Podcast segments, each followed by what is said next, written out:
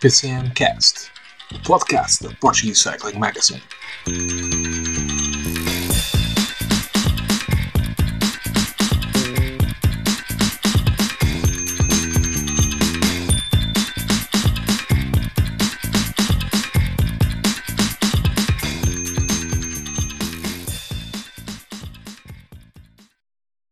Todos, sejam muito bem-vindos ao PCMcast, o podcast da Portuguese Cycling Magazine, episódio 36 do, desta segunda temporada desta nossa aventura nos, nos podcasts. Hoje eh, conto com a presença do Eduardo e do Nuno, numa altura onde o mercado está muito quente e vamos falar muito hoje de transferências. Vamos falar também, inevitavelmente, de João Almeida o... e também de Ruben Guerreiro, porque João Almeida, uh, digamos que roubou as atenções no final com, com a vitória que teve em Lagunas da Nela, mas uh, Ruben Guerreiro também teve uma, uma excelente semana na, na volta a Burgos. Os dois portugueses estiveram em, em evidência na, na, corrida, na corrida espanhola, uh, com como dissemos, João Almeida venceu uma etapa, mas Ruben Guerreiro também trouxe para casa a camisola verde dos pontos. Quanto à volta a Portugal,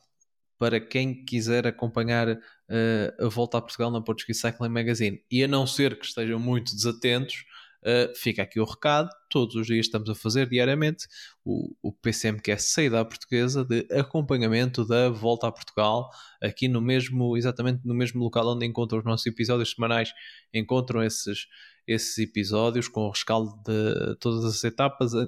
antevisão da, da etapa seguinte, uh, por isso não vamos estar aqui a repetir-nos, quem quiser ouvir tudo o que há para ouvir sobre a volta a Portugal, aí nos vossos, uh, uh, nas vossas apps de podcasts preferida, é só ver uh, os últimos episódios do PCMcast e tem lá todos os, os episódios e todo o rescaldo das, das etapas até, até o momento, ainda, ainda na, na segunda-feira uh, tivemos o, o, Nuno Martins Neves e o Tiago Ferreira a falar da etapa, da última etapa antes do descanso, chegada à Viseu, que teve vitória do João Matias. Mas vamos avançar então para, para a nossa, o nosso episódio de hoje, aqui hoje mais uh, no nosso episódio semanal mais focado em, em ciclismo no, na vertente internacional, por assim dizer. Nuno, uh, isto não somos o, o Fabrício Romano, não é? Mas há muita transferência para se falar, muitas coisas interessantes a acontecer no, no mercado do ciclismo. Olá, David. Comentar também os nossos ouvintes, aqui o Eduardo. Sim, de facto, aqui o mercado de transferências uh, está, está ao rubro, podemos assim dizer. O mercado costuma abrir no dia 1 de agosto, uh, no entanto, uh, para além dos habituais rumores de transferências para, para as épocas seguintes, que já é um bocadinho habitual no ciclismo, este ano, fruto aqui da questão que é levantada pela questão dos pontos das equipas e a manutenção no ranking no, no World Tour, uh, tivemos na semana passada uma novidade aqui com a, com a contratação do Dylan Tunes uh, por parte da Israel, uh, numa transferência que, está, que não é muito usual vermos no decorrer da temporada. Para os mais desatentos, não, o Dylan Tunes não vai levar consigo os pontos que foi fazendo ao longo de, das últimas temporadas da Bahrein para Israel. No entanto, para uma equipa como a Israel, que está aqui na luta uh, pela manutenção uh, e que neste momento está numa posição algo delicada, é um excelente reforço que já, é, já foi algo confirmado pela equipa, irá estar na Vuelta, irá estar também em algumas clássicas depois do final de ano, na luta pelos pontos e é, um dos destaques, sem dúvida alguma, é esta movimentação, porque a Israel para ter o Dylan Tunes neste momento teve que indemnizar a, a, a Bahreina.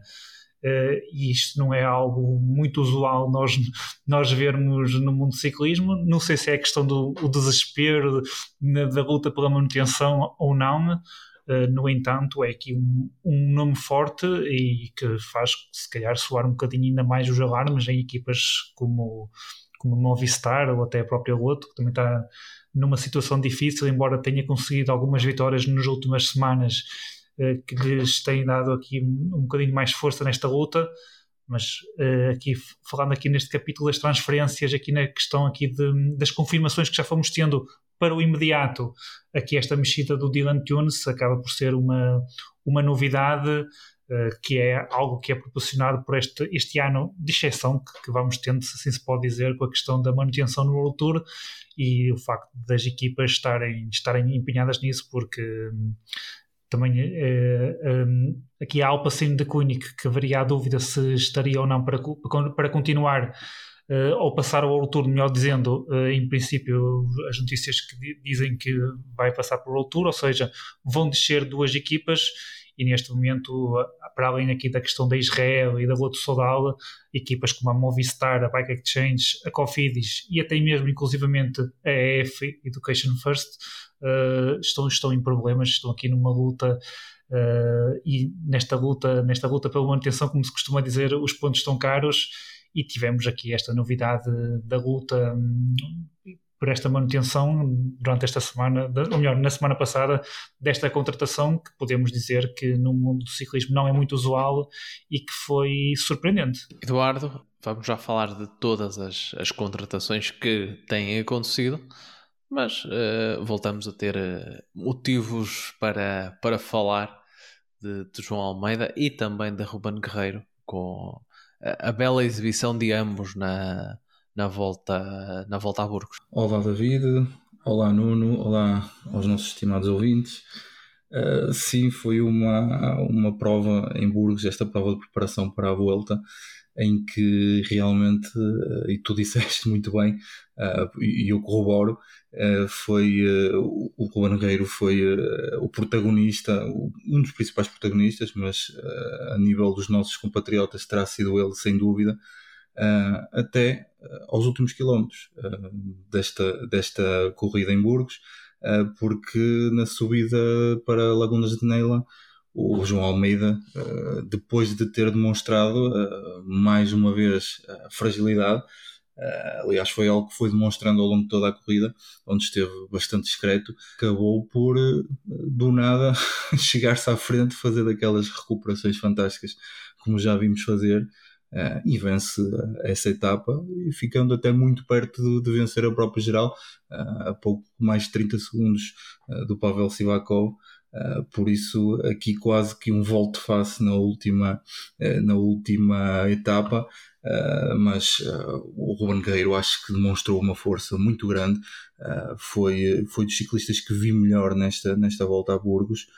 um, tentou picar o ponto várias vezes, não, não, não conseguiu, chegou a fazer segundo lugar, fez sexto, isso é comprovado pela regularidade e o prémio dos pontos, a camisola verde que acabou por obter, penso que é um Ruben que está numa excelente forma. Ou seja, nós habituamos-nos quase que a falar só do João Almeida e por vezes acabamos por nos esquecer do Ruben, mas o Ruben parece-me estar numa, numa excelente forma. Um, parece-me que está totalmente recuperado daquela queda uh, em plena volta à França uh, e acabou por dar sequência à forma que já trazia. por isso é um ciclista que possivelmente vamos falar ainda esta época, nas próximas semanas. Porque demonstrou estar numa força, num momento de forma muito bom. Já quanto ao João Almeida, ele no final disse que tem sido meses muito difíceis em cima da bicicleta, está complicado voltar, voltar à forma. Um, neste pós-Covid, que possivelmente teve ali algum impacto na sua saúde, um, e realmente uh, não me parece que seja bluff da parte dele, porque nós vimos isso durante quatro etapas e meia, uh, evidenciou-se na, naqueles quilómetros finais e foi sem dúvida o mais forte e já com nomes eh, de relevo eh, por quem ele passou como o Indley, como o próprio Sivakov, Carlos Rodrigues, o Miguel Angel Lopes que disputou com ele até ao fim, ou seja, aqui um conjunto de nomes que eh, possivelmente irão estar também na volta, na volta à Espanha, na Vuelta, Uh, e que o João Almeida deu uma boa resposta, algo que uh, não fez nos, nos restantes quatro dias. Uh, mas gostaria também de destacar aqui outro, a vitória do, do, do Pavel Sebakov, que aproveitou ali uma, uma fuga na, na etapa 3, vencida pelo, pelo estagiário da, da AG2R, o, o Sebastião Tronchon, um, e ganhou aqui alguma distância para, para os favoritos, uh, atingiu o primeiro lugar, conseguiu a, a camisola de líder, um, que não era amarela, mas ali num estilo de roxa, uh, e acabou por, por conseguir mantê-la até o final, mas uh, foi um, um Sivakov que muitas vezes, apoiado pelo Carlos Rodrigues, o campeão espanhol, fez aqui uma, uma volta a Burgos muito forte, mas um Sivakov que se aguentou muito bem uh, e mesmo naquele, naquele último esforço do, do, do João Almeida, uh, o Sivakov chega logo quase a seguir uh, ao João e ao, e ao Miguel Angel Lopes, por isso, para além, de, para além de, uma, de, uma, de uma corrida em que se destacam os portugueses, destacar também outros nomes, estes nomes, Uh, e ainda deixar aqui também uma referência ao, ao Santiago Buitrago, que mais uma vez uh, faz uma excelente corrida. Uh, ele que só vacilou aqui nos quilómetros finais da última subida, contudo este, este jovem colombiano continua a mostrar-se que muito forte e junto dos melhores uh, quando arranca com intensidade, como provou na etapa 1, que venceu, onde venceu o Ruben Guerreiro,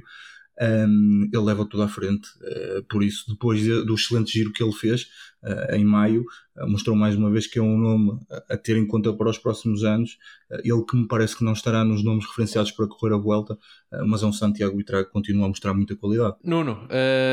o, o, um, o, Eduardo tocou aqui neste, neste ponto, até a entrevista com, com o João Almeida dele, que não tem sido fácil este principalmente este último mês, uh, depois de ter sido campeão nacional, teve um bocadinho parado, voltou assim uh, na, na, na, clássica na clássica San Sebastián, onde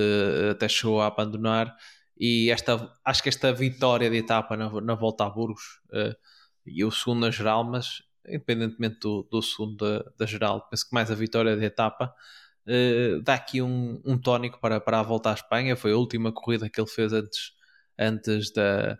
da, da, grande, da grande volta espanhola. E numa corrida que, onde a OE vai estar em força e com muitos uh, galos para um poleiro, uh, é também importante esta, esta afirmação do João Almeida, porque sabemos como por vezes as coisas são na Emirates e é preciso conquistar uh, um bocadinho também pela força e na estrada, não só, não só em, em declarações ou o que diz o, ou, ou, deixou de dizer o, o, diretor desportivo, é preciso marcar também uma, uma posição de força e esta vitória a ser muito importante também nesse, nesse panorama, porque vai ser uma Emirates com, com Maika, com, em princípio, com Maika, com McNulty, com Marco Soler e também com João Almeida. Sim, as vitórias no ciclismo é como os golos para os avançados no futebol, uh, acabam por ser aquele um,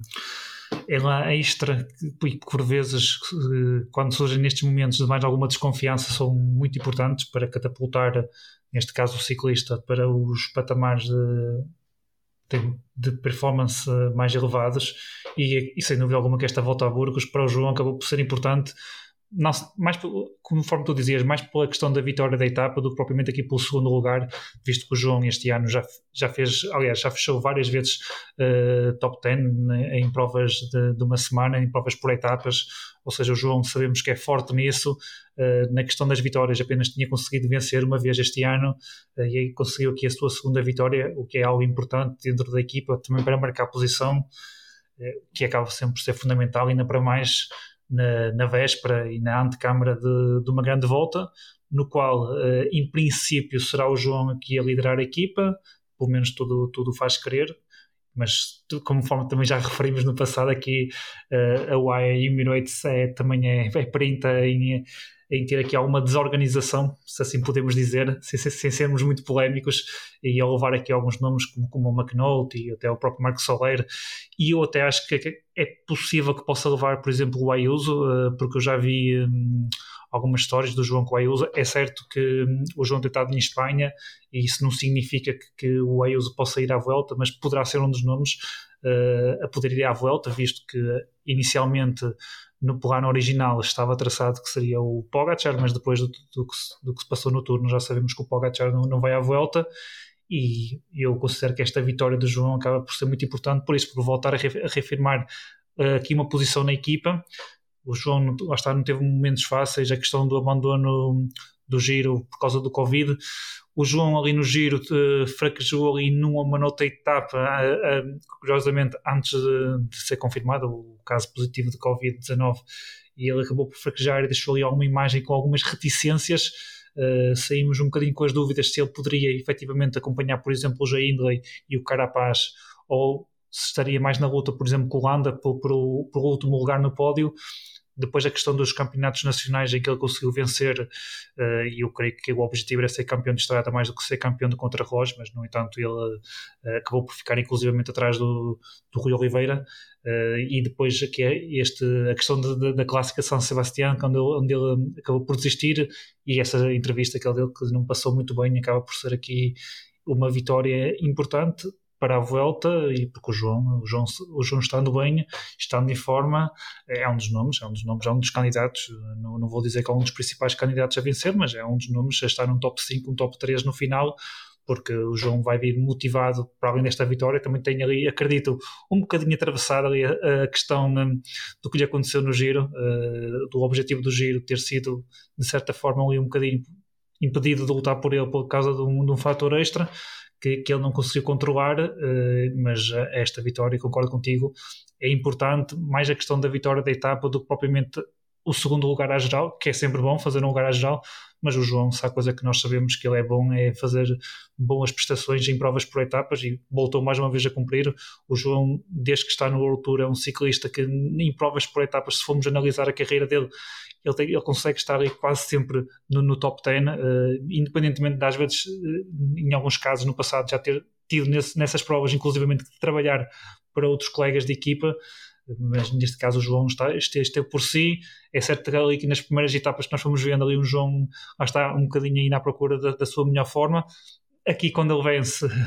o João um bocadinho a fazer aquelas recuperações como também já nos vai habituando, eh, mas acaba por ser, lá está, um, face aos, como o Eduardo referia, face aos números a quem a conseguiu uh, vencer na etapa e que foi sempre ultrapassando, eu acredito que ele tenha aqui tido um, entre aspas, um boostzinho de energia que será muito importante para o Tour, uh, para o Tour, perdão, para a volta e que fará com que o João chegue num nível de confiança mais elevado do que que chegaria se esta vitória não tivesse surgido e também acredito que concordo contigo que serviu para marcar aqui um bocadinho uma posição uma posição mais forte, mais de liderança uh, para a Vuelta e para ser um dos nomes e ter aqui os seus colegas de equipa a tentá-lo ajudar para conseguir um, um, bom resultado à geral, que eu acredito que ele possa conseguir, caso não aconteça algo extraordinário. Da Vuelta falaremos mais daqui a umas, umas semanas, porque também não falta muito para, Dias, para ela se iniciar, sim, porque começa dia 19, ou seja, uh, no próximo episódio uh, já, já falaremos de, de, de, volta, de volta à Espanha. Apenas dar nota, tu falavas do Ayuso, ele está uh, previsto correr as clássicas do Canadá, onde fará companhia ao Tadej Pogacar. Por isso, parece-me que idealmente se cumprirá o plano uh, definido à primeira, até que apontou o próprio o próprio Machino no início da época de o Ayuso não correr nenhuma, nenhuma grande volta este, este ano. Mas uh, até porque quer, quer ao João Almeida, quer ao Marco Soler tinha sido prometida esta, esta presença na, na, na, Vuelta, na Vuelta à Espanha. Uh, por isso, vamos. O João deu aqui um, um bom sinal vamos para, para a semana fazer aqui uh, a antevisão, a antevisão da, da Vuelta, fazer aqui agora uma, digamos, um apanhado das corridas que existiram este, este fim de semana porque, e esta semana, porque houve muita coisa, apesar de nós nos termos focado maioritariamente, claro, na volta a Portugal. Uh, temos aqui uma, uma chegadinha à volta a Burgos, uma vez que uh, não tivemos, tivemos este, este momento, esta exibição, quer do João Almeida, quer, quer do Ruben Carreiro, começando no setor, uh, no lado feminino, onde uma nova prova, o Tour Feminino dos Pirineus, que acho que também aproveitando aqui um bocadinho a, onda do, do Tour de França e que muitas equipas estavam já por França, juntou aqui uma, criou aqui uma, uma nova prova, apesar de não ter, de não ter uma start list, como é óbvio, tão forte como altura, até porque é apenas de, lugar, de categoria 2.1. A vitória foi para uma corredora que esteve, que esteve no Tour, Krista Double Ecock, da AF Education Typical SBB. Fez, foi a primeira, vencendo uh, duas etapas e ainda o, o contrarrelógio uh, por equipas, uh, que venceu a, a, a AF. E também no setor feminino tivemos duas corridas importantes que são as corridas da, da Suécia, os, os Post-Nord Vargarda, que têm um contrarrelógio por equipas e uma prova em linha, mas são corridas distintas, uh, com vencedoras iguais, uh, por assim dizer, porque o contrarrelógio por equipas foi vencido pela Trek e no domingo uh, Odric Gordon Rago ficou com a vitória na prova em linha, se bem que uma vitória a posteriori, porque Marianne Vos foi a vencedora na estrada, mas a, a, a neerlandesa foi desclassificada depois de hum, se terem descoberto imagens uh, da mesma a, a, a, fazer a posição de, de, utilizar, de colocar os, os antebraços em cima do, do guiador, uma das, das posições que ficou proibida pela UCI no, no início do ano, não foi só, ou melhor, desde o início, desde há dois anos, não foi só o, o Supertech, o famoso Supertech na descida, também esta foi, foi proibida. E uh, a Mariano Voz, depois de, de, de, pensar que a vitória já estava no papo, acabou por, uh, por ser desclassificada. A vitória ficou com Audrey, uh, Cordon Rago da, da Trek. Do lado masculino tivemos volta à Polónia, com vitória de uh, Itanator, uma volta à Polónia que não podemos uh, ver grande coisa porque existe aqui um, um confronto, digamos assim, entre, entre as. Isto é aqui um confronto de televisões. Uh, um, consegui perceber melhor o que é que se passa com o porquê deste, digamos, blackout para o resto da Europa uh, e porque é que não temos esta prova na Eurosport pelo que um colega meu que está na Polónia me explicou, porque a prova uh, na Polónia é produzida pela, pela televisão pública polaca e a, a, Discovery, que é a dona do, do, do Eurosport, é na Polónia detentora de, do maior canal privado lá da Polónia. E diga, pelo que entendi por uma questão também política, digamos que a televisão pública e a Discovery, esse canal privado, não se dão muito bem. Daí que não se vendam, que a Discovery não consiga comprar estes, estes direitos desta, desta volta à Polónia. Uh, por isso, para quem diz que política e desporto não se misturam, aqui está uma prova que às vezes se misturam e, e uh, com algumas uh, consequências. Ainda assim, foi vitória de Ethan Hayter, com Timon Adamsman em segundo e Pelho Bilbao em terceiro. Em Pelho Bilbao, que foi anunciado, também não estará na volta, mas Ethan Hayter sim, vai estar na, na, volta, na volta à Espanha. E para fechar esta lista de vencedores, para irmos já à, à questão do, das, das transferências. Uma corrida também de, de um escalão menor, é do mesmo escalão da, da, volta, da volta a Portugal, que é o Saskatoon, na República Checa, que foi vencida por Lorenzo Rota. E perguntam vocês porquê tanto destaque a esta corrida?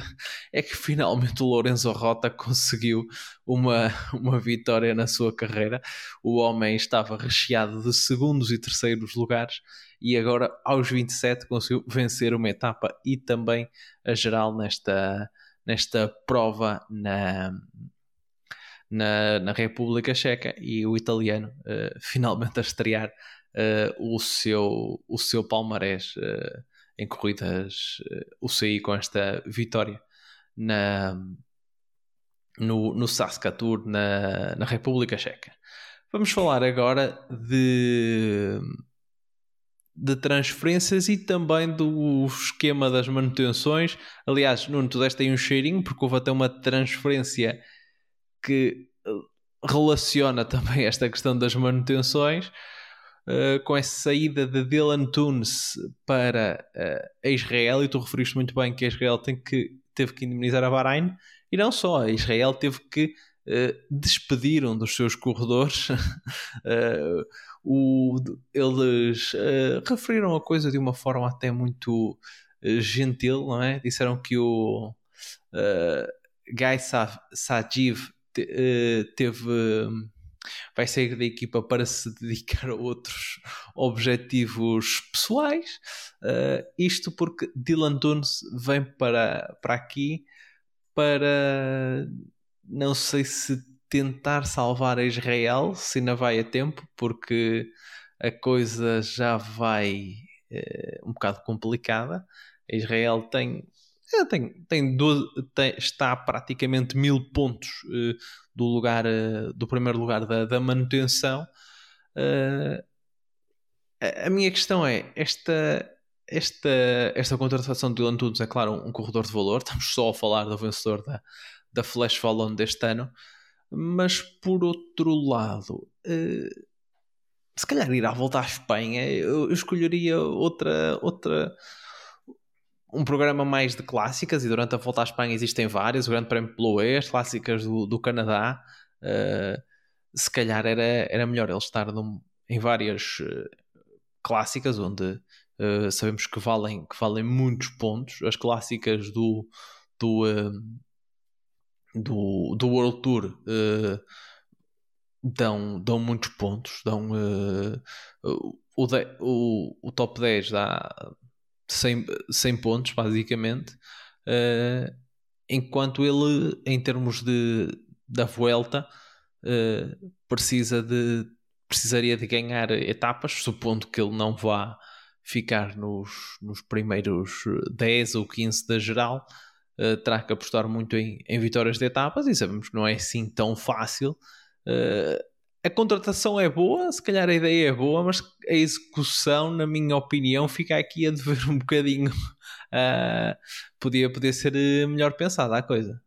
Olhando às características até do ciclista, até podemos dizer que a Vuelta e o perfil que nós normalmente temos em algumas chegadas de, de finais de etapa da Vuelta encaixam bem no Dylan Tunes. Agora, essa também é uma questão muito interessante, David. Se eles estão assim tão preocupados com a questão dos pontos e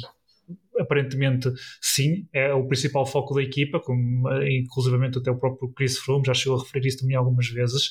Uh, lá está, se calhar valeria mais apostar né, nessas clássicas que a nível de pontos conseguem tantos ou até mais uh, pontos uh, para o ranking do que a questão da Vuelta, que depois nós sabemos que existem muitos interesses na Vuelta, existem a questão, a questão da, da geral, que muitas vezes os ciclistas que estão no top 10 pretendem ter, um, pretendem no final tentar uh, conseguir fazer algumas diferenças, a questão também dos sprints uh, e das equipas que querem vencer ao sprint uh, faz com que haja um interesse no pelotão, o que pode fazer com que seja mais difícil o Dylan Tunes, que nós sabemos que é um ciclista que quando vá por, integra uma fuga é sempre um nome a ter em consideração. Ainda para mais, já está, volto a dizer que na questão da Vuelta, que no final de, de, de algumas tipos de etapas que nós costumamos ter na Vuelta, o Dylan Tunes é muito bom, tem excelentes características para isso, uh, mas a questão de, dos pontos, e nós já fomos vendo e já se foi muito falado, nomeadamente com algumas equipas que foram conseguindo estar em posições de certa forma mais tranquilas uh, na tabela classificativa, porque foram conseguindo amelhar pontos em algumas clássicas e, e provas não World Tour, uh, até mesmo não tendo grandes prestações uh, em grandes voltas, e até posso assim citar assim um bocadinho falando, por exemplo, de equipas francesas, que nós vemos muito, uh, que se nós analisarmos questão de grandes voltas, não estamos habituados a vê-los ali com muitos ciclistas na luta pela geral, por exemplo, e a fazer o. É certo que tivemos este ano no Tour o, o David Caldum no caso da Groupama, mas que nós não vemos a conseguir muitos pontos, mas no entanto eles participam em clássicas uh, menores, entre aspas, que não são do World Tour, e aí conseguem amelhar muitos pontos que neste momento façam com que essas equipas estejam uh, tranquilas. é uma questão que eu acho que é algo interessante. Talvez tenha pesado a questão do Dylan Tunes poder querer fazer uh, a volta, não sei, para o Dylan Tunes também ter esta mudança, porque a mudança poderia surgir para, no próximo ano, uma mudança final de contrato, normal, como temos visto já, já acontecerem algumas e já confirmadas para a próxima temporada, uh, mas a questão de uh, ter sido mencionado logo por responsáveis, que era a questão do Dylan Tunes ir à volta, uh, deixa aqui um bocadinho na dúvida. Por um lado, essa questão de se é assim tão importante a questão dos pontos que faz com que eles tenham que minimizar a Bahrein e fazer esta contratação não muito normal aqui a meio da temporada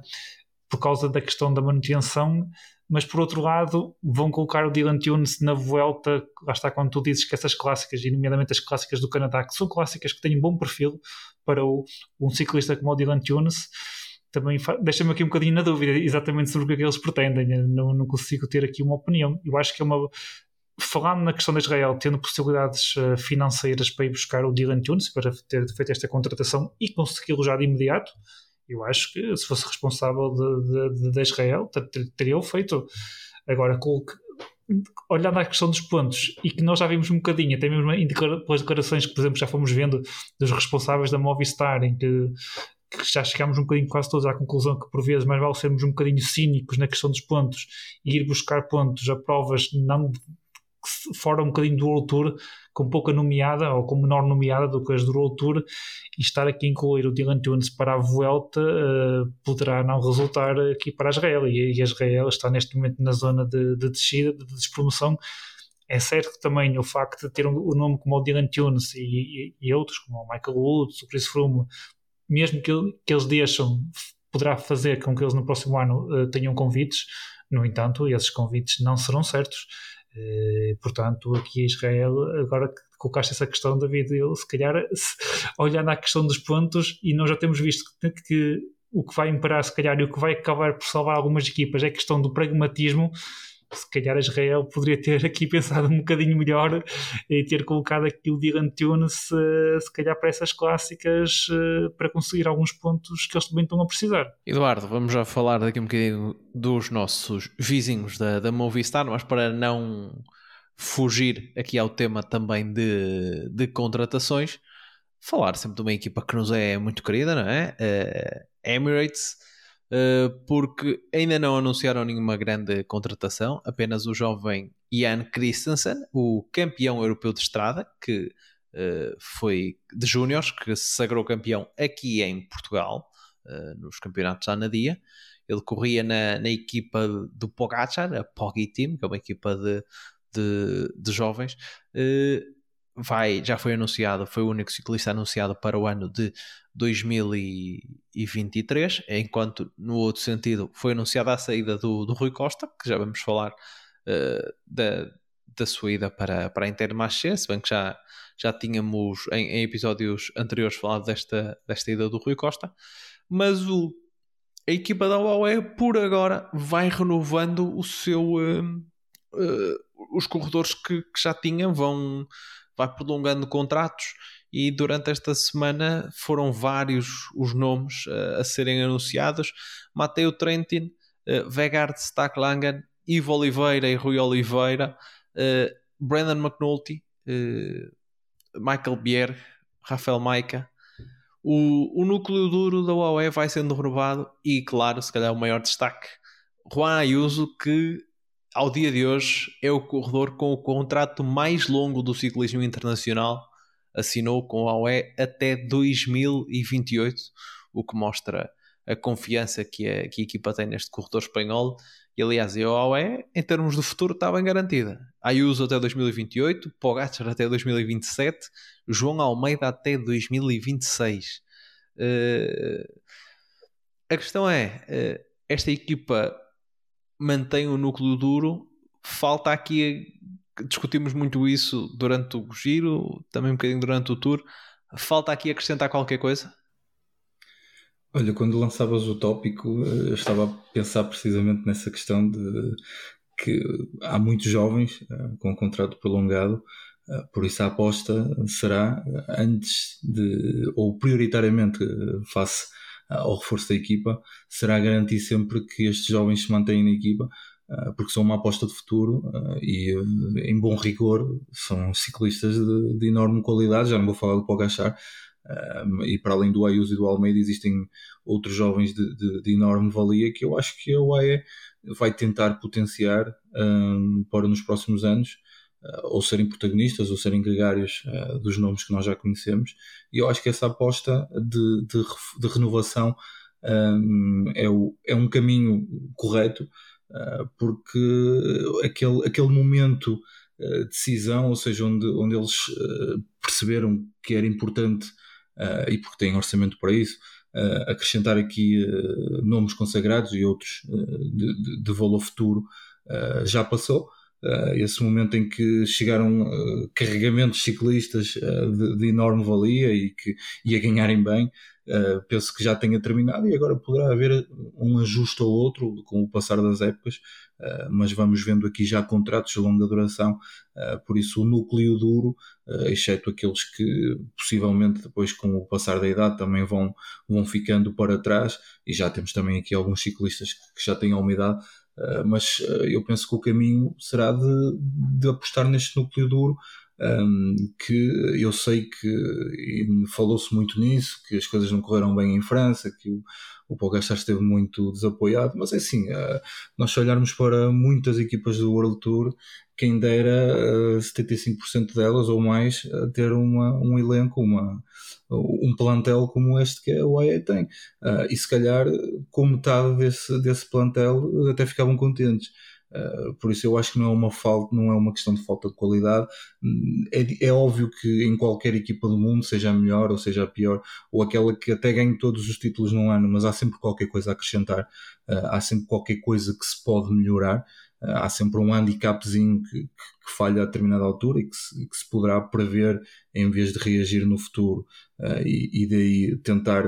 colmatar essas lacunas. Agora, eu acho que este caminho da UAE é, é o correto para do Rui Costa, ok, uh, mas uh, apesar do Rui Costa ser um,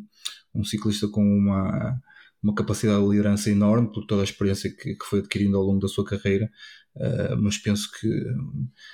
assim muito superficialmente e contando que poderia estar a ser algo, algo injusto, acho que não é, não é uma saída que vai ter um impacto enorme nesta equipa para a próxima época. Uh, já, o Rui Costa já passou os seus melhores momentos, acho que uh, consegue aqui, uh, para além do, de, um, do meu contrato, também acho que faz, faz a opção correta, acho que faz a opção de carreira correta, acho que abraça aqui um desafio um, que, que, é, que é feliz. Um, agora, em termos do AE, uh, o facto de não haver aqui logo dia 1 de agosto uh, um, um, nome forte, um, um, nome pelo menos razoável, pode deixar aqui uh, muita coisa a imaginar, mas eu acho que o melhor reforço que o AE retira deste início do mercado de transferências é efetivamente esse, essa renovação eh, de contrato de, muitos dos seus elementos que, que, terminavam o contrato no final desta época uh, e reforça essa aposta neste, neste núcleo, uh, nesta equipa que, uh, com o, a média de idades que tem, com tantos corredores jovens de, de valor que tem, tem tudo para crescer no futuro e tem tudo para, para melhorar os aspectos em que a equipa ainda tem algumas fragilidades porque vamos ver, ah, nós temos um Ayuso que é um corredor fenomenal, é um ciclista que vai crescer muito no futuro. O João, acho que já não vale a pena falar muito dele, já falamos, já falamos imenso. Ah, temos aqui o Mark Hirschi, é um ciclista que obviamente tem, tem características diferentes uma grande volta, mas eu acho que é um ciclista também com, com uma, um, tem uma, características muito importantes para esta equipa, uh, é jovem também, uh, por isso existe aqui um conjunto de, de nomes uh, que, que, irão ser muito úteis no futuro e que com certeza com o passar dos anos, com o, o, acréscimo de, de experiência que, que, vão ganhando com, a, com as provas que vão correr no, nos próximos anos, uh, vão acrescentar, vão dar aqui maior qualidade ainda à equipa, por isso uh, eu diria que em termos do AE, uh, eh, aqui o aspecto mais, mais importante, aquele que, que é o fundamental, é reforçar, re, é renovar, desculpa, e uh, deixá-los crescer, uh, deixá-los crescer junto, junto destes nomes com mais experiência uh, e a deixar esta malta ir aprendendo por si mesma e porque com certeza nós temos aqui nomes que no futuro vão, vão, ser, vão ser protagonistas no ciclismo mundial. Nuno, fechando aqui o capítulo de transferências, duas equipas que contrataram aqui dois blocos uh, muito interessantes. Falo da, da Quick Step, que para o ano será Quick Step uh, Sodal. A equipa de Patrick Lefebvre uh, trouxe um trio: Jan Hirt, Tim Merlier e Casper Pedersen, uh, corredores que acho que entram bem nesta filosofia da da Quick Step são bons corredores, não são super estrelas, mas são corredores que uh, vão acrescentar bem a, aqui este, este uh,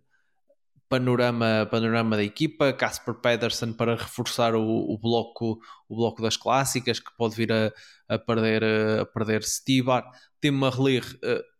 a equipa que, que vai perder Cavendish substitui aqui com outro sprinter de grande valia e a Anirt começa, talvez seja aqui o sinal que, ele, que a equipa da Quickstep quer começar a construir uma equipa mais sólida também para a montanha, pensando nessa possível campanha em torno de, de um, Remco Evenepoel para se assumir como um corredor de uh, classificações, geral, uh, classificações gerais e depois os seus.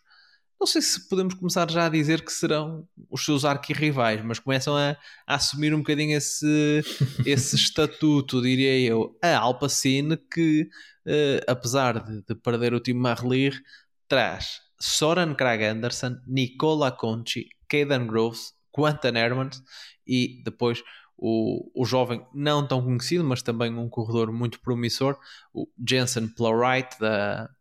da Grupama Francesa Continental, este ciclista australiano, mas eh, focar-nos aqui nos, nos nomes eh, mais sonantes. Perder, ok, perdeste time Marley, mas trazes Craig Anderson, Caden Groves, que é talvez uma das, das revelações da, da temporada, o, o sprinter uh, da, da Bike Exchange, e ainda Quentin Hermans, que está a ter a sua, a sua melhor época, uh, com esse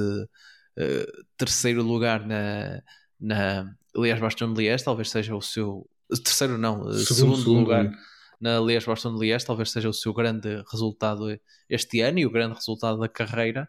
Uh, Alpacine, que agora também é de Koenig, uh, não deixou créditos por, por mãos alheias e para esta subida ao World Tour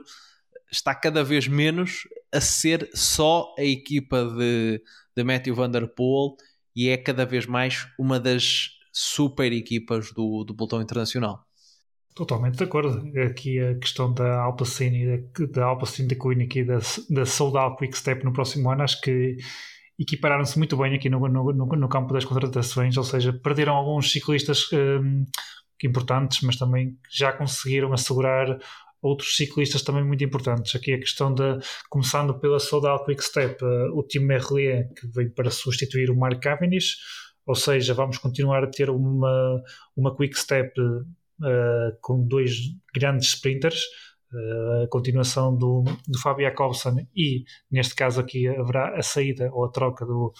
do Mark Cavendish pelo Tim Merlier. A questão do, também da, do Ian poder ser aqui o Ian faz de facto uma, uma excelente temporada, tem estado a fazer uma excelente temporada, não só a questão do giro e também nas outras provas por etapas na qual participou, ele sempre deu bons sinais e poderá ser aqui, lá está, pensando um bocadinho no futuro, para além de ser um nome que será que poderá sempre trazer algumas vitórias em provas de uma semana em algumas etapas, nomeadamente uh, provas por etapas que envolvam montanha. O Yanir é um bom ciclista para, para poder lutar por uma geral ou até para buscar etapas uh, através de alguma fuga. Eh, porque tem boas características para isso. É aqui também uma excelente contratação e depois, claro, aqui a questão da, do, do Casper Pedersen, aqui reforçar aqui a questão da, das clássicas, no qual a Quick Step este ano não foi tão forte como nós estamos habituados a ver. Aliás, se podemos depois no final analisar um bocadinho, no final da temporada, analisar um bocadinho a época, vamos ver isso. Ou seja, este ano não assistimos a um domínio que estávamos habituados a ver e o número de vitórias que já vimos num passado recente da Quick Step, e aqui a contratação do Casper Pedersen para suprimir a baixa uh, previsível do, do Tibar, que será da, da, da Quick Step e também a Quick Step que já renovou com alguns nomes que também vai lhe garantir alguma estabilidade aqui no capítulo das clássicas que embora ainda com a questão de, de terem o Remco e nós não sabemos bem o que poderemos esperar do Remco, nomeadamente para provas para grandes voltas e provas por etapas. Uh, sabemos que é uma equipa muito talhada para, para, clássicas e eu acredito que vai conseguir manter aqui a sua espinha dorsal para a questão das clássicas. Já quanto ao Alpacine de Koenig, vai sendo um bocadinho aquilo que já fomos falando também ao longo desta temporada, estão a deixar de ser única e exclusivamente a equipa do, do Matthew Van Der Poel. É certo que com, com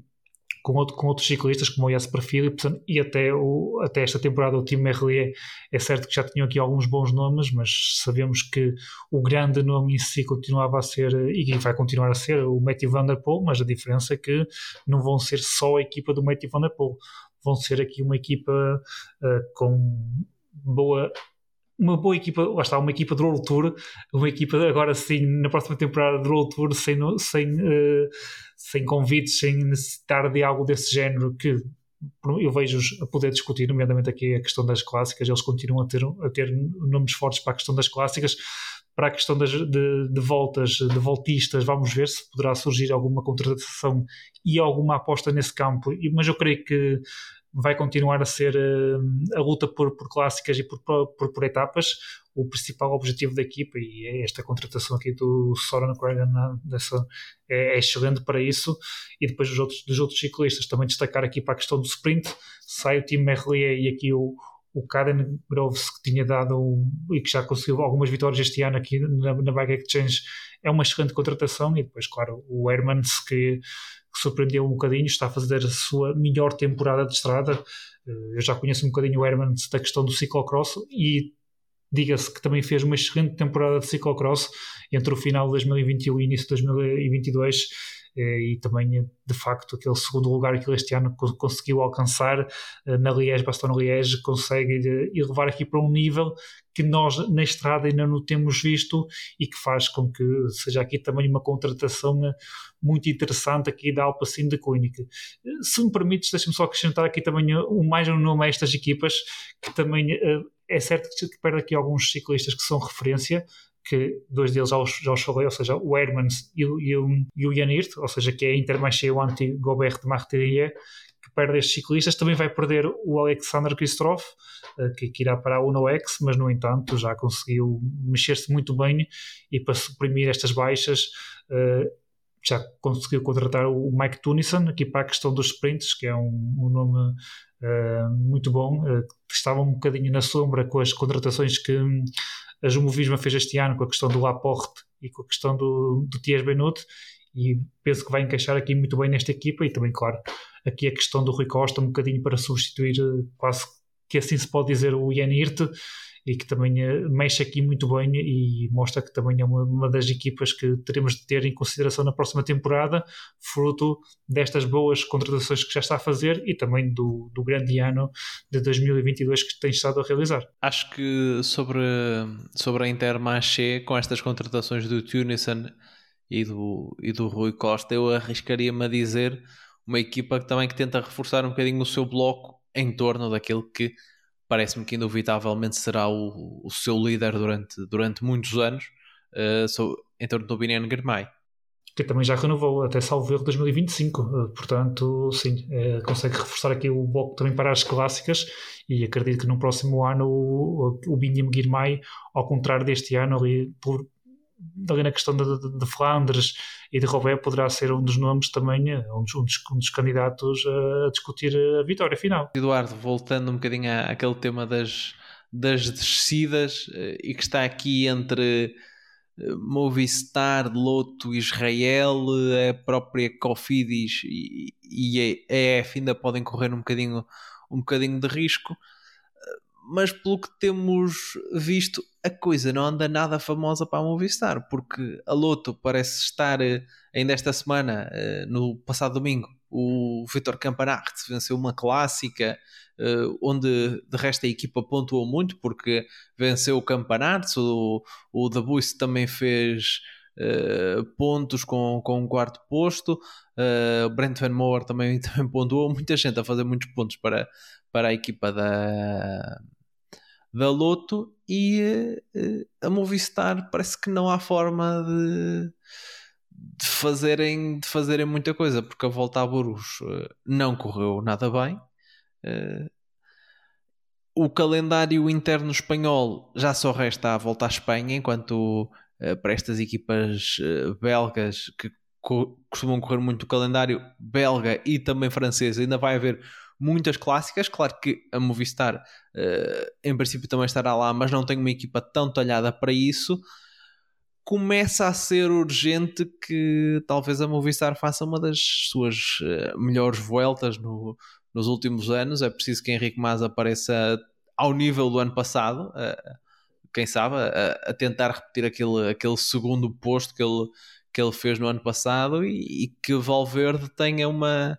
uma despedida, uma despedida em grande. Acho que uh, olhando, olhando para, para trás, se calhar vão chegar ali ao fim, ao fim do ano e, e se acabarem por descer, vão ficar a pensar nas quedas do Henrique Mas,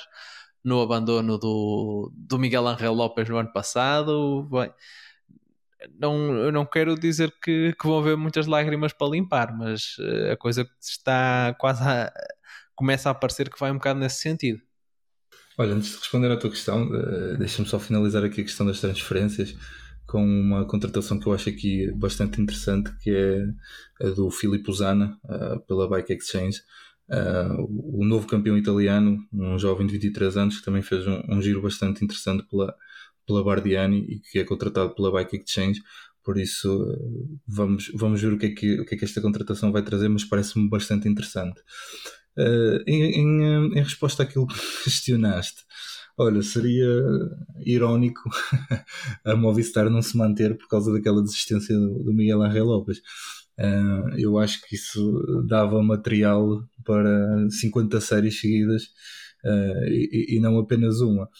Um, por isso, uh, vamos ver o que é que isto vai dar, mas era, era realmente irónico se isso acontecesse. Um, olha, eu concordo, eh, não a 100, mas a 1000% contigo. Uh, eu acho que uh, isto depende muito, o futuro da, da Movistar uh, depende muito daquilo que fizerem na volta. Um, é, eu acho que é muito difícil repetir aquilo que fizeram o ano passado, mas quem sabe não estão a guardar aqui a sorte toda, os deuses não estarão aqui a guardar a sorte toda uh, da Movistar para, para, esta, para esta última corrida em Espanha. Um, e depois temos uh, campeonatos do mundo e Lombardia, que é aquilo que sobram, porque sabemos, e tiveram a falar há pouco sobre isso, este reforço da, da Israel é, é, também com o mesmo objetivo, ou seja, estão todos aqui a lutar pelo mesmo, alguém vai ter que cair. Uh, e uh, efetivamente pela, pelo seu elenco atual, pela sua, pelo seu plantel e por aquilo que falta, eu vejo a, a Movistar em, em enormes dificuldades. Um, e, e, outra coisa que temo é o que será o futuro desta equipa se realmente for, for relegada.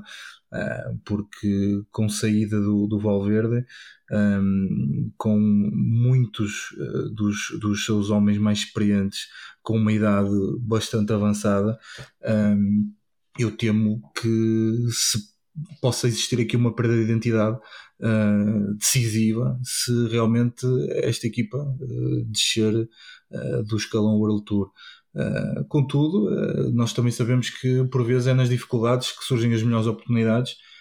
e quem sabe, se, se, não abrem definitivamente os olhos dos seus, os seus diretores, os seus responsáveis, e se não olham para, para essa queda a, a vir a acontecer como uma oportunidade de mudarem aqui o paradigma da equipa uh, e tentarem acertar uh, aqui no, num conjunto de ciclistas jovens, que eu penso que a aposta da Movistar tem de serem jovens, um, jovens de valor que os existem uh, em Espanha. a Espanha, a Movistar opta muitas vezes aqui pelo mercado também sul, sul-americano e nós sabemos que também existem lá jovens de muito valor. Por isso, eu acho que a Movistar, se realmente cair e havendo esta perda de identidade, se isso realmente ocorrer, terá, de, terá de mudar totalmente o paradigma, terá de fazer uma aposta em jovens, construir uma equipa de raiz que lhe permita regressar, não diria rapidamente, mas uh, quando regressar ao Tour, que regresse, regresse em força, fazendo jus àquilo que é o nome desta equipa nas, nas, últimas décadas. E nós sabemos o que é que esta equipa significou em termos de, de, de, ciclismo, de pelotão internacional. por isso, a situação está muito difícil. existe, eu, eu temo realmente, David, é a minha opinião pessoal, temo que essa queda vá acontecer mesmo. Uh, porque um, existe aqui muita gente interessada em, em, em ganhar etapas na, na volta à Espanha. Uh, a Movistar, já agora na volta a Burgos, deixou sinais preocupantes. Uh, não foram protagonistas em nenhuma etapa. Um, ficaram novamente dependentes daquilo que o Valverde, regressado em uma lesão, pudesse fazer. Um, acho que voltam a estar dependentes daquilo que ele vai fazer nas, nas próximas corridas uh, e estão dependentes aqui da sorte do Mas uh, se ele realmente uh, melhorou aqui as suas descidas e se não tiver nenhum azar porque é verdade que não se pode desculpar por exclusivamente as más prestações do Mas com as quedas mas também ser um bocado justo e dizer que é realmente um homem azarado que tem tido, tem tido realmente muito má sorte nas, nas corridas em que normalmente até está bem classificado, dentro do top 10 normalmente, e que depois acaba por, por, pelas coisas correrem mal, pelas quedas que tem, e não são poucas, e por isso não ter contribuído aqui com muitos pontos para a sua equipa, mas realmente não restam aqui muitas oportunidades à Movistar, e eu acho que essa dependência aqui de dois ou três homens é, é um risco tremendo, Uh, e acho que, apesar de outras equipas que estão aqui em luta direta também terem uh, alguma dependência de, de, outros homens das suas equipas, uh, mas eu acho que poderão, ter, poderão sair neste momento aqui em vantagem perante este conjunto espanhol, em que realmente as coisas estão muito complicadas.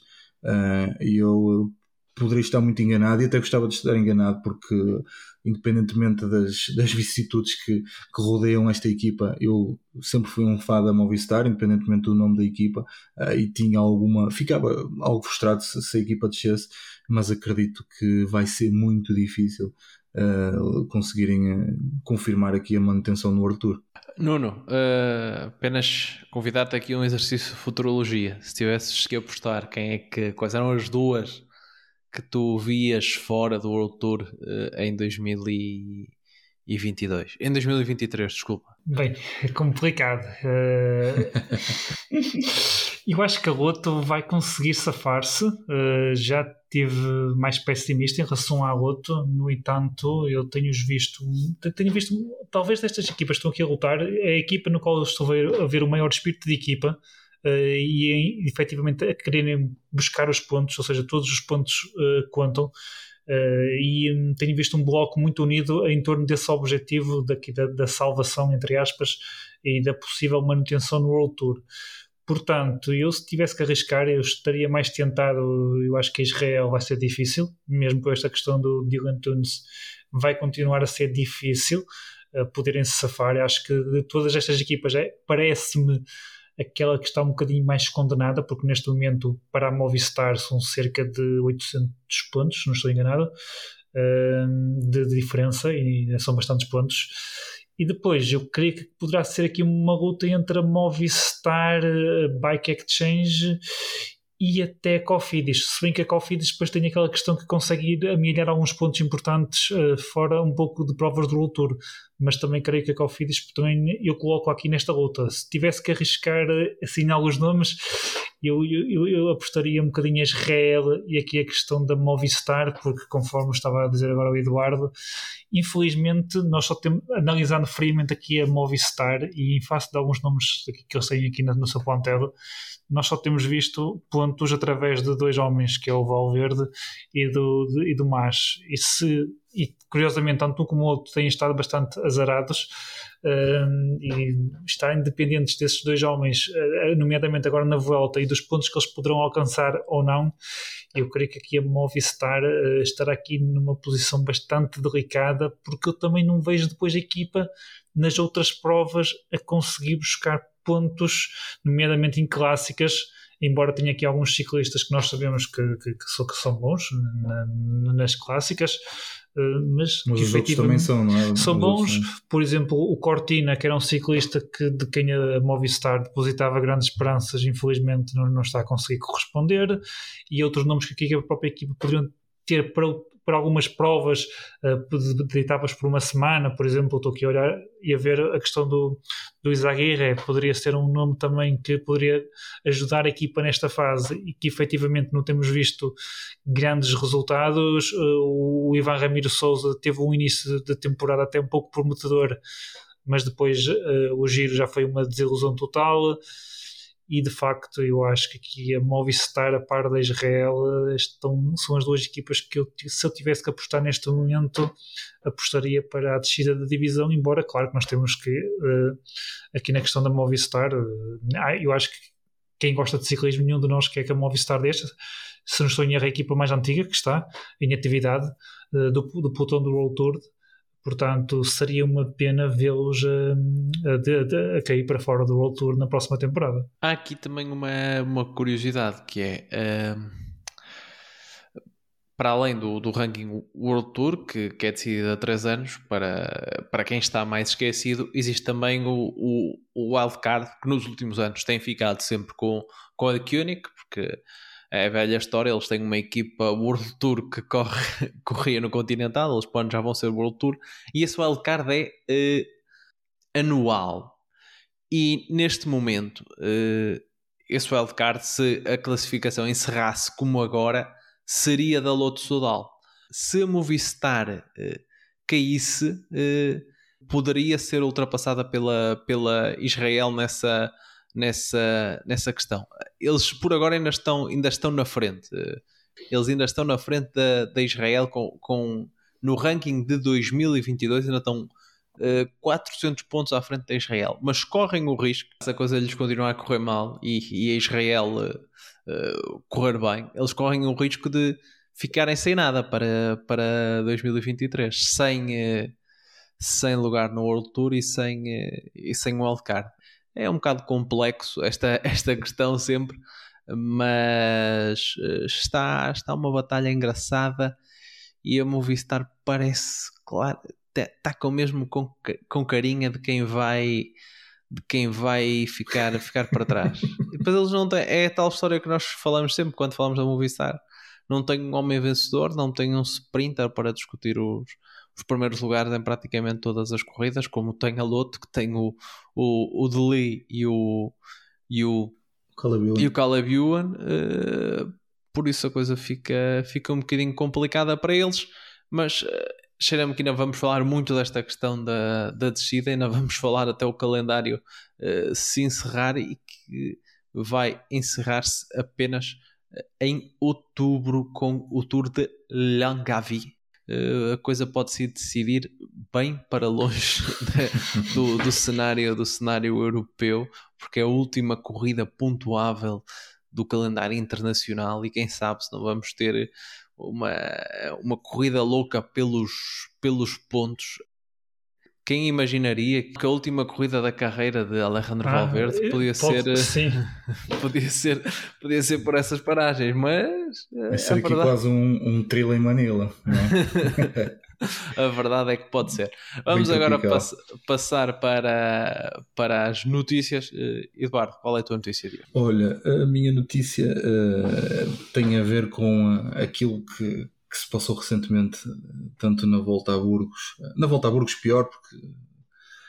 teve, teve um impacto maior, eh, mas também aquilo que aconteceu na, na, na volta à Polónia, que é a continuidade, a existência contínua de, de aproximações à meta eh, muito perigosas. Um, se na volta à Polónia já tivemos eventos trágicos no passado, nomeadamente aquela questão do, do Groenewegen com o Jakobsen. Um, desta vez eh, isto aconteceu na volta a Burgos, eh, mais precisamente aqui na segunda etapa, uh, em que colocaram uh, uma, uma zona de aproximação à meta, uma zona rápida, uh, ficava localizada numa descida, e meteram lá uma, aliás, não meteram não, eles sabiam que existia lá uma lomba de redução de velocidade no meio, que causou uma queda um, muito aparatosa do, do David Decker, da Jumbo Visma e depois, consequentemente, tivemos uma queda coletiva de, de proporções gigantescas um, que felizmente não resultaram em lesões graves, mas acho que foi uma questão de pura sorte. Um, quem veio uh, mostrar-se muito indignado com esta situação,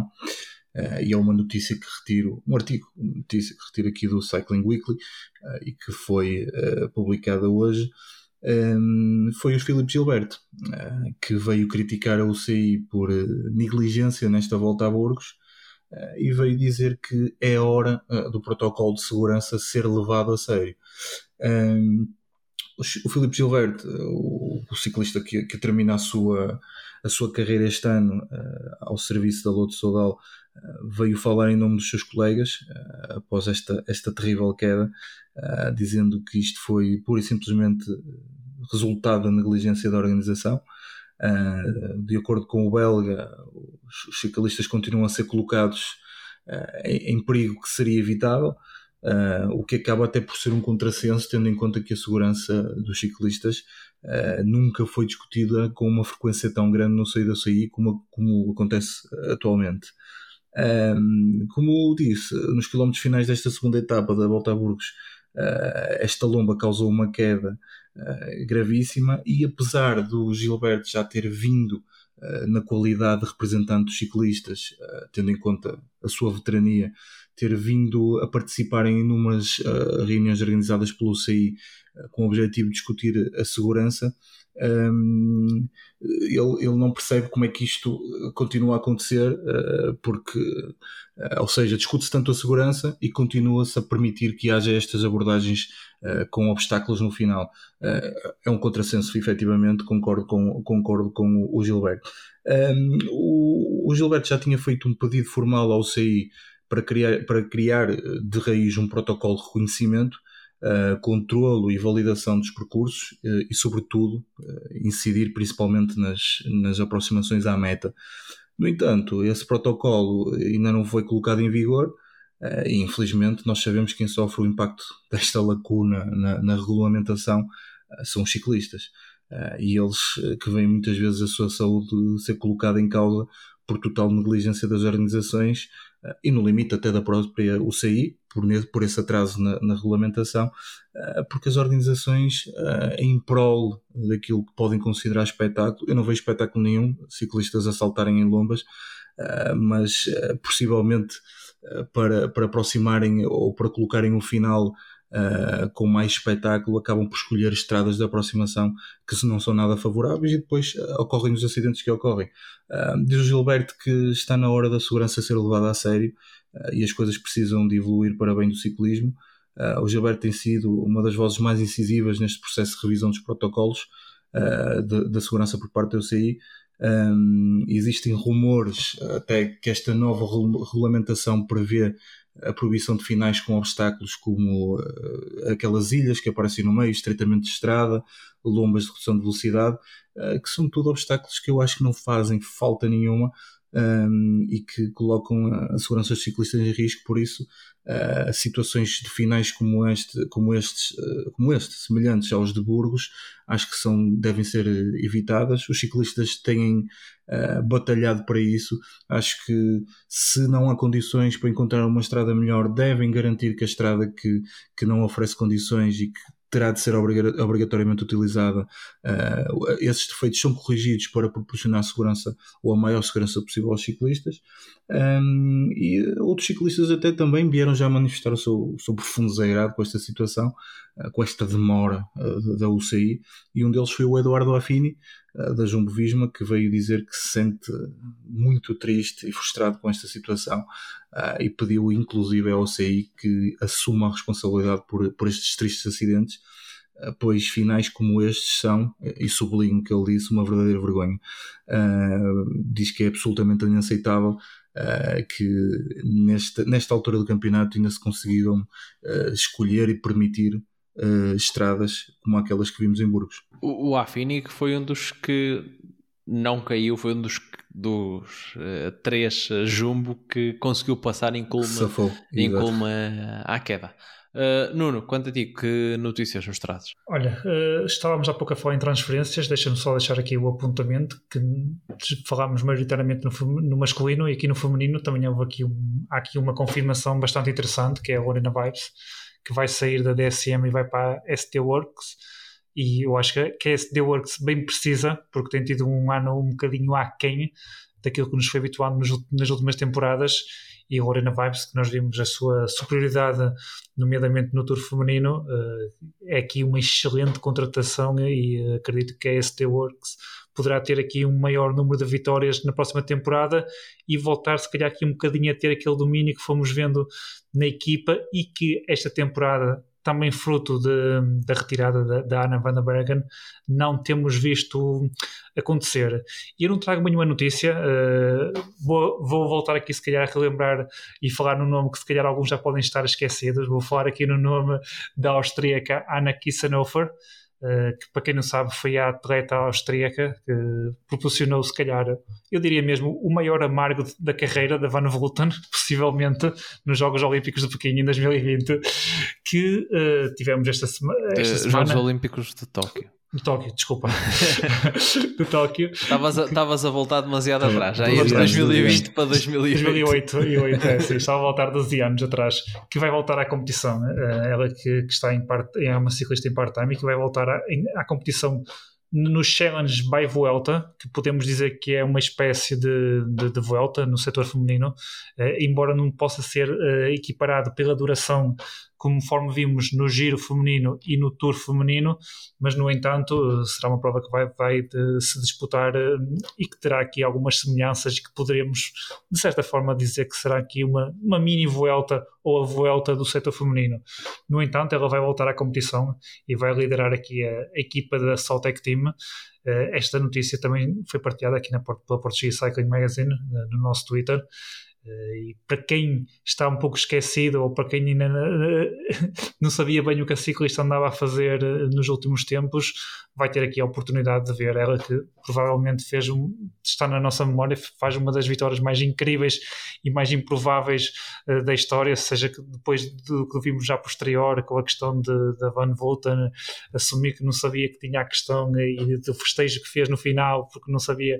que vinha uma, uma atleta escapada e terá aqui uma nova oportunidade. A todos os amantes do ciclismo de vermos correr aqui na, na, na Vuelta, nestes challenges da Vuelta que será disputada no setor feminino. E também por falar em Vuelta, que já falámos um bocadinho, eh, deixa-me dar aqui também uma nota que esta semana, ainda não sendo uma confirmação oficial, mas eu acho que já é um bom indício, vimos o Primos Roglic publicar algumas publicações já em cima da bicicleta em modo treino,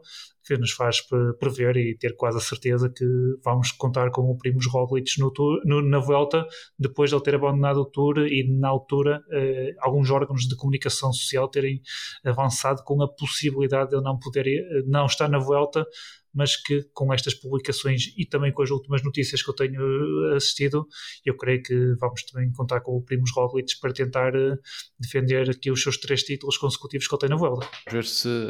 chega, chega ao Tetra o, o Primos Roglic e também rever... Sair. Será que é antes de sair? Vamos ver. e também rever a, a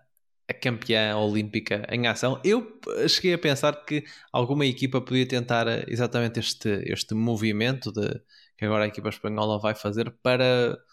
o, o Tour feminino, pela, pelo simbolismo que seria ter, ter a, a, ciclista campeã, campeã olímpica. Não aconteceu, mas acontece agora na, na, volta, na volta à Espanha, por isso uh, no Ceratici Challenge vai lá à volta. Por isso vamos ver uh, que nível é que ela, que ela apresenta uh, nesta, nesta corrida, depois da, da, tal surpresa que fez no, no ano passado, como tu dizes, no, na, nos, nos Jogos Olímpicos. Por nós, a história desta, desta semana está contada. Uh, já sabem quanto a volta a Portugal é diariamente aqui na Portuguese Cycling Magazine, com o PCMcast saída à portuguesa. Uh, por isso não percam pitada também da, da volta a Portugal aqui connosco. E para a semana estamos de volta já a falar de volta à Espanha, que Uh, está, está mesmo aí. Não sabemos se vai acontecer alguma coisa durante a semana também, alguma contratação, alguma, algum resultado, alguma corrida que nos vai fazer voltar a falar de contratações ou, ou manutenção, mas uh, uh, nunca se sabe. Parece, mas promete que este final, este final de temporada vai ser, vai ser animado nesses, nesses dois quesitos. Nuno, Eduardo, muito obrigado. Para a semana estamos de volta. Vocês desse lado acompanhem-nos também nas redes sociais, Facebook, Instagram e Twitter da Portuguese Cycling Magazine.